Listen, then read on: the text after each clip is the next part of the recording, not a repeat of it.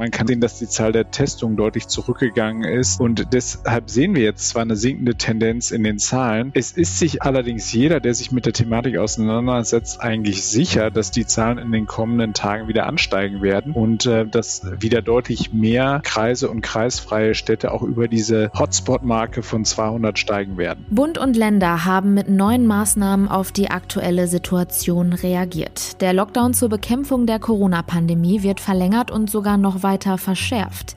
Im Podcast sprechen wir über die neuen Beschlüsse und darüber, was die konkret für NRW bedeuten. Ich bin Julia Marchese, schön, dass ihr zuhört. Der Rheinische Post Aufwacher. Der Nachrichtenpodcast am Morgen.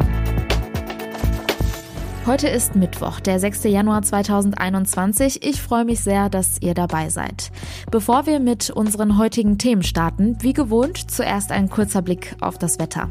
Bei uns wird es ab heute noch mal etwas kälter als die letzten Tage, aber damit haben wir von nun an auch in tieferen Regionen endlich eine gute Chance auf Schnee. Das meldet der Deutsche Wetterdienst. Der Tag beginnt bewölkt bei Temperaturen zwischen 0 und 3 Grad. Am Nachmittag und in der Nacht ist verbreitet mit leichtem Schneefall zu rechnen. Die Temperaturen sinken dann auf bis zu minus 5 Grad. Der Tag morgen sieht dann ähnlich aus. Es beginnt meist bedeckt und auch dann ist gebietsweise mit leichtem Schneefall zu rechnen rechnen. Im Tagesverlauf kann es aber auch zu Regen und Schneeregen übergehen. Die Temperaturen liegen zwischen 0 und minus 2 Grad. Auch in der Nacht zum Freitag erwartet uns im Rheinland teils Schneeregen und verbreitet auch Glätte. Die Tiefstwerte liegen dann zwischen 0 und minus 5 Grad. Die bisherigen Beschränkungen, die bis zum 10. Januar beschlossen wurden, sollen jetzt bis zum 31. Januar verlängert werden. Ab dem 11. Januar, also das ist der Zeitpunkt, wenn die Verordnung ausläuft, gelten zudem neue Kontaktbeschränkungen. Für private Zusammenkünfte gilt dann, es dürfen sich nur noch treffen Angehörige eines Hausstands plus eine weitere Person. Das ist ein Teil der neuen Corona-Regeln, die NRWs Ministerpräsident Armin Laschet gestern nach der Bund- und Länderkonferenz verkündet hat. Seit gestern Abend wissen wir also, die Rückkehr zu einem Stück mehr Normalität die dauert noch an.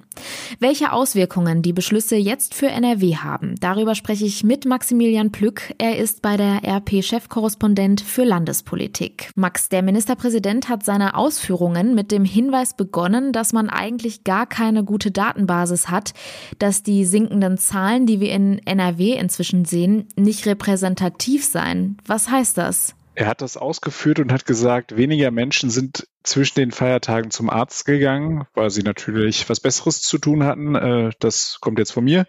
Äh, und ähm, weil es natürlich auch ähm, einen erheblichen Meldeverzug gibt, weil die Ämter nicht in dem Maße natürlich gearbeitet haben, wie sie es sonst tun. Er hat gesagt, man kann auch sehen, dass die Zahl der Testungen deutlich zurückgegangen ist und deshalb sehen wir jetzt zwar eine sinkende Tendenz in den Zahlen.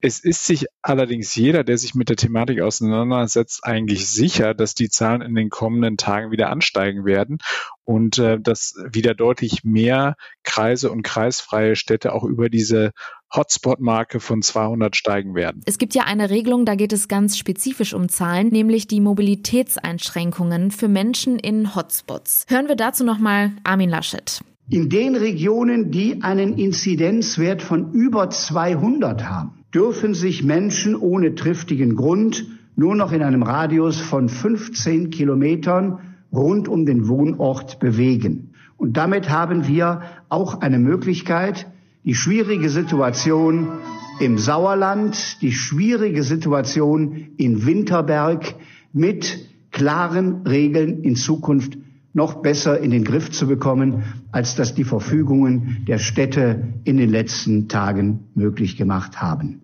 Aktuell ist ja tatsächlich nur Herne ein solcher Hotspot. Auch wenn die Zahlen wieder steigen sollten, kann man durch eine solche Verfügung Probleme wie den Run auf Erholungsgebiete wirklich bekämpfen? Denn die Menschen aus Nicht-Hotspots dürften ja zum Beispiel weiterhin ins Sauerland fahren.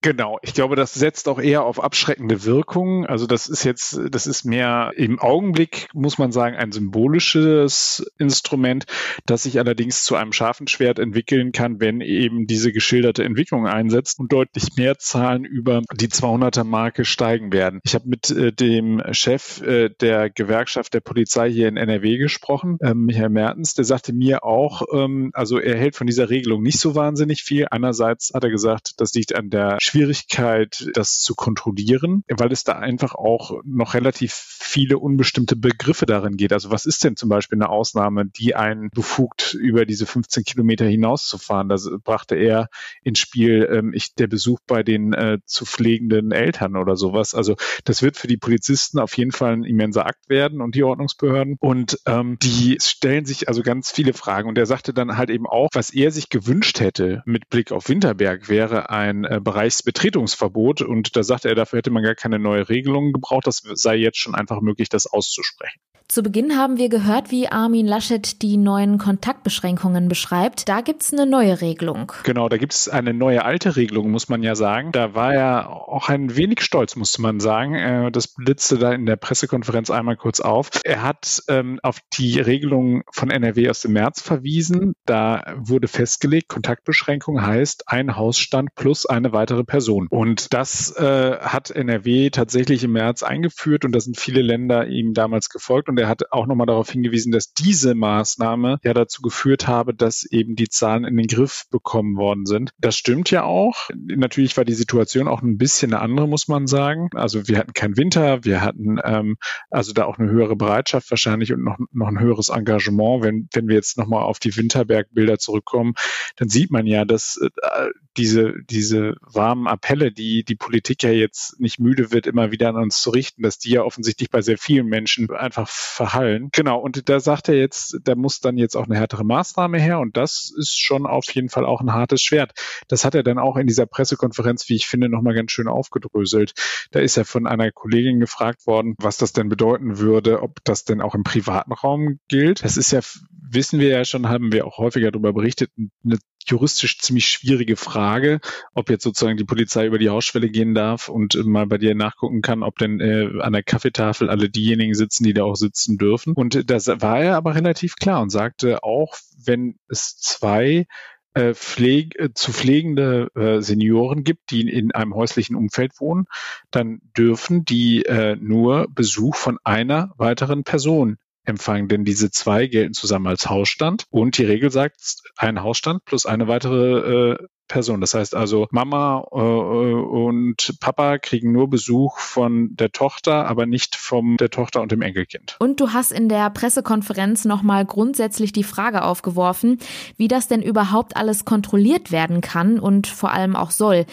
Was war die Antwort? Ja, da hat er sich ein bisschen schlanken Fuß gemacht. Da hat er dann einfach nur darauf verwiesen, dass es jetzt diesen Beschluss der Ministerpräsidenten gebe und was beschlossen worden sei, das werde auch durchgesetzt. Ja, da äh, werde ich ihn sicherlich an anderer Stelle äh, noch mal ein bisschen zu löchern, äh, was das denn genau bedeuten soll, wenn nämlich die Polizisten jetzt schon die ersten Fragezeichen dahinter machen ähm, und Juristen ja nun auch in der Vergangenheit. Äh, da bin ich gespannt. Also das wird sicherlich noch zu vielen Diskussionen führen werden. Im Bildungsbereich hat die Kultusministerkonferenz in ihren Beratungen am gestrigen Tage festgestellt, dass die Aussetzung von Präsenzpflicht und Distanzunterricht über einen längeren Zeitraum nicht ohne negative Folgen für die Bildungsbiografien und die soziale Teilhabe der Kinder und Jugendlichen bleibt. Deshalb sind wir einig, sollte es zu einem Zeitpunkt, der heute noch nicht abzusehen ist, weitere Öffnungen geben, werden wir bei Bildung und Betreuung beginnen. Hier spricht Armin Laschet nun über Öffnungen, aber eigentlich hat er verkündet, was sich schon abzeichnete. Kitas und Schulen bleiben erstmal weiter geschlossen. Was hat Laschet denn ansonsten noch so gesagt? Wie geht es in NRW weiter? Da ist er sehr, sehr rheinisch schwammig geworden. Das, was er konkret gesagt hat, ist, dass die beiden zuständigen Minister für Schulen und Kitas, einmal Joachim Stamm, der Familienminister, der für die Kitas zuständig ist, und Yvonne Gebauer, die Ministerin, die für das Thema Schulen zuständig ist, dass die am gestrigen Abend zusammen mit den Verbandsvertretern über die Beschlüsse der Ministerpräsidentenkonferenz gesprochen haben, dass es dann am heutigen Tage eine Sondersitzung des Kabinettes geben soll und dass dabei dann ähm, die entsprechenden Beschlüsse getroffen werden sollen. Es riecht alles danach, als ob ähm, der Kita und der Schulbetrieb deutlich weiter eingeschränkt werden. In Abhängigkeit von der Inzidenz ist dann ähm, erst wahrscheinlich ab Februar wieder zu Lockerungen kommen kann. Er sagte, es wird ganz klar an das angeknüpft, was vor Weihnachten galt ganz klar ist dann immer auch so ein bisschen so die Frage. Wir hatten ja wenige Tage vor Weihnachten äh, beispielsweise ähm, schon wieder äh, große Einschränkungen ähm, äh, und, und wir hatten beispielsweise ja auch mal eine Regelung, dass die Eltern entscheiden durften, ob sie ihre Kinder schicken sollen oder nicht. Dann hat Frau Gebauer auch noch mal einen Stufenplan vorgestellt. Da war dann von Entscheidung nicht mehr die Regelung. Also das wird heute ein spannender Tag werden für alle ähm, Lehrer, Eltern und Schüler und Kindergartenkinder nicht zu vergessen. Vielen Dank, Maximilian Plück. Gerne. Das Telefon klingelt, man geht dran und Stunden später ist man sein Erspartes los. Fast 29.000 Fälle von Trickbetrug hat das Landeskriminalamt 2020 in Nordrhein-Westfalen erfasst. Und die Täter erbeuteten insgesamt unglaubliche 18 Millionen Euro. Da reden wir auch nur von den Fällen, die zur Anzeige gebracht wurden. Vermutlich gibt es da sogar eine hohe Dunkelziffer. Die Zahlen hat Christian Schwertfeger recherchiert. Er ist Polizeichefreporter der Rheinischen Post und mit ihm spreche ich jetzt darüber, warum die Polizei oft ratlos vor solchen Fällen steht. Christian, in deinem Artikel zum Thema berichtest du von einem 69-jährigen Mann aus Krefeld. Hermann Janka heißt er bei dir. Was ist dem passiert? Wir haben seinen Namen auf seinen äh, Bitten hin geändert, weil er persönlich das sehr unangenehm findet. Also, es war Anfang Dezember, hat er nachmittags einen Anruf bekommen und äh, da war ein aufgeregter junger Mann am Telefon, äh, der sich als sein Sohn ausgab. Der hatte dort reingeschrien, Papa, Papa, ich habe einen Unfall gebaut, dabei ist jemand ums Leben gekommen jetzt brauche ich Hilfe. Neben mir ist eine Polizistin, die erzählt ja alles weitere. Der junge Mann, der hat am Telefon wohl so anders geklungen, dass er ihn tatsächlich am Anfang für seinen Sohn gehalten hat. Wie hat er denn reagiert? Der Janke war unheimlich aufgeregt, aufgewühlt über diesen Anruf. Im Laufe des Gesprächs äh, hatte er allerdings dann feststellen können, dass es sich wohl um einen Trickbetrug handelt und dann hat er aufgelegt. Was wollten denn die Betrüger von ihm? Die wollten Geld von ihm. Die wollten halt, dass er in Anführungsstrichen äh, seinen Sohn freikauft. Ne? Also wenn er jetzt eine bestimmte Summe X bereithält, die dann abgeholt wird, könnte er seinen Sohn dann wieder aus dem Gefängnis bekommen. Okay, und was hat Janka dann gemacht, als ihm klar wurde, dass das jetzt ein Betrugsversuch ist? Daraufhin hat er die Polizei in Krefeld angerufen und dort sagte man ihnen, ja, vielen Dank für den Anruf, dass Sie uns das gemeldet haben, aber äh, Sie werden wahrscheinlich nichts mehr von uns hören. Die Aufklärungsquoten, das schreibst du ja auch, sind unglaublich gering. Nur zwischen 0,1 und 0,2 Prozent der Fälle werden aufgeklärt, also ein bis zwei von 1000. Insofern ist es natürlich zumindest ehrlich, dass die Polizei so reagiert. Aber woran liegt das, dass die Täter oft nicht erwischt werden? Die Täter sitzen im Ausland. Das ist schlicht und einfach der Grund. Äh, meistens sitzen sie in der Türkei in äh, sogenannten Callcentern. Von dort aus rufen sie dann hier äh, die deutschen Senioren an. Die haben hier in Deutschland aber dann Mittelsmänner, die dann zu den Senioren hingehen und das Geld abholen. Häufig ist es auch so, dass die Senioren selbst nicht zur Polizei gehen, weil sie sich schämen. Es gibt grundsätzlich zwei Varianten bei solchen Betrugsanrufen. Kannst du die mal erklären? Genau, es gibt einmal diesen, ich glaube, der ist bei den meisten der bekannteste, der sogenannte Enkeltrick. Da geben sich die Täter am Telefon als Angehörige an, meistens halt, wie der Name schon sagt, als Enkel und skizzieren dann eine Notsituation am Telefon und bitten dann um Geld. Beim falschen Polizisten geht es auch um Geld. Äh, dort geben sich die Betrüger allerdings nicht als Angehörige aus, sondern eben, äh, wie der Name schon sagt, als Polizisten. Das heißt, Hermann Janka in dem Fall, den du an anfangs geschildert hast, der hatte es gleich mit beidem zu tun, einem falschen Verwandten und einem falschen Polizisten. Genau, also besonders perfide. Und äh, man fragt sich ja auch immer wieder als Außenstehender, wie, äh, warum fallen die Leute darauf rein? Also äh, das höre ich immer wieder von Leuten, auch mit dem äh, Bekanntenkreis, im Kollegenkreis darüber spreche, sag mal, die Leute müssen noch in Anführungsstrichen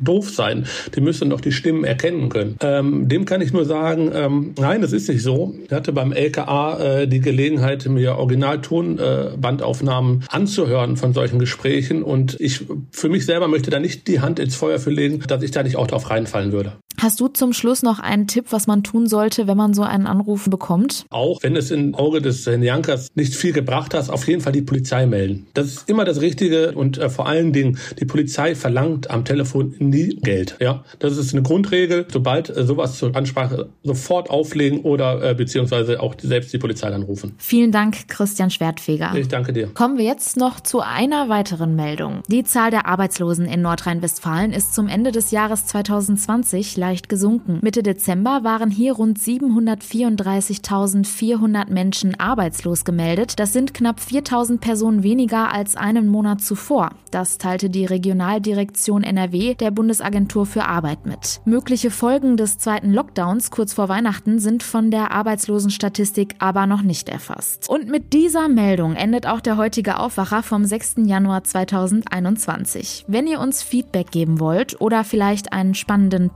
Themenvorschlag für den Podcast habt, dann schreibt uns gerne an aufwacher.rp-online.de. Alle weiteren aktuellen Nachrichten könnt ihr jederzeit auf RP Online nachlesen und wir sind dann morgen früh wieder für euch da. Habt einen schönen Mittwoch. Ciao. Mehr bei uns im Netz www.rp-online.de